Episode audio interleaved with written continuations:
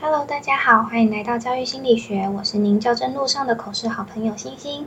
首先，先跟大家说，接下来的节目我会调整频率，每周一、三、五更新。如果遇上放假就不会更新。文字档索取的部分会在一整个月结束后才开始开放索取。以上的改变跟各位说明，一来是因为现在刚开学，大家可能都很忙，离较真季也还有一段距离，所以可以比较轻松一点。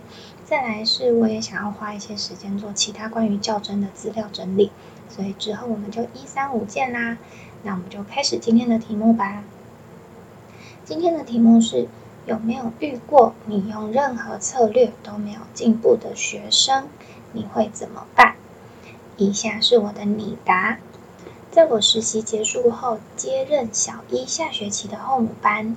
当时班上有个孩子注音符号还没全部学会，不仅没有办法认读所有的注音符号，就连口头将所有的注音符号讲出来都有困难。我试过在课后辅导他，在他座位旁边安排小老师协助。以及请家长在孩子放学后协助做加强，但都没有效果。我也向学校前辈寻求其他教学策略，例如用游戏的方式引导孩子学习，但都还是没有显著的进步。经过了一个月的努力，我和孩子都觉得很挫折。后来学校前辈建议我转而寻找学校特教老师的协助。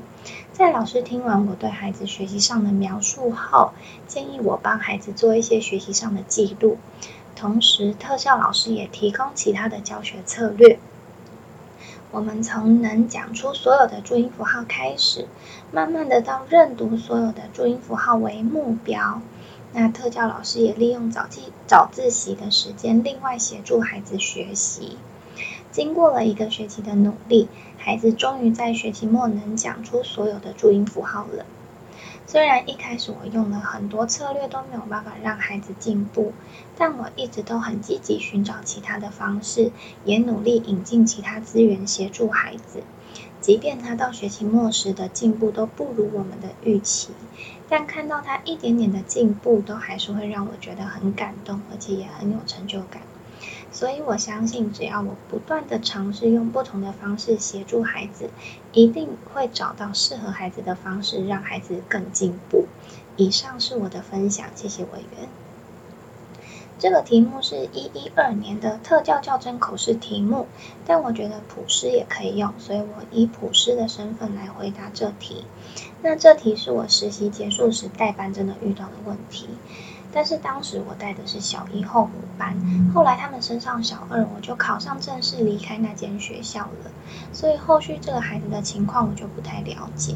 但我觉得这样子回答考试可能会有点虎头蛇尾的感觉。所以如果不是应届生的话，在回答这个问题的时候，可以稍微调整一下孩子的年纪，讲成是小二下学期的后母班，然后小孩升上三年级换导师，有你之前的记录和协助，再加上三年级导师的记录，小孩通过了特教鉴定，加入了特教资源的协助，让孩子在学习的路上有更多机会之类的，这样子的回答可能会更完整。另外，除了导师的身份可以回来，呃，可以来回答这一题之外，科任老师也可以哦。那以上是我今天的分享。开学三天，大家一定都忙爆了。接下来周末请好好放松一下啦。那我们就下周一再见，拜拜。